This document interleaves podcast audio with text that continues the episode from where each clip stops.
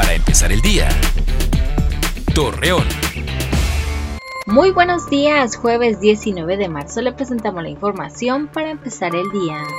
Leopoldo Santillán, delegado del IMSS en Coahuila, detalló que las clínicas se están preparando con áreas y módulos para cualquier contingencia que pudiera presentarse.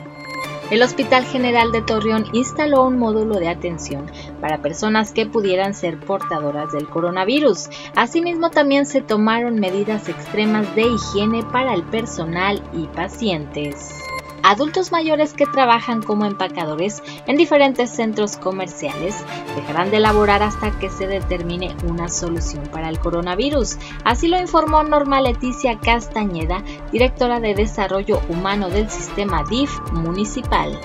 Luego de darse a conocer que dos personas habían fallecido por causas no relacionadas con el coronavirus, Jorge Luis Candelas, jefe de la jurisdicción sanitaria número 2 de Gómez Palacio, pide a la ciudadanía no crear pánico e informarse ante cualquier caso sospechoso.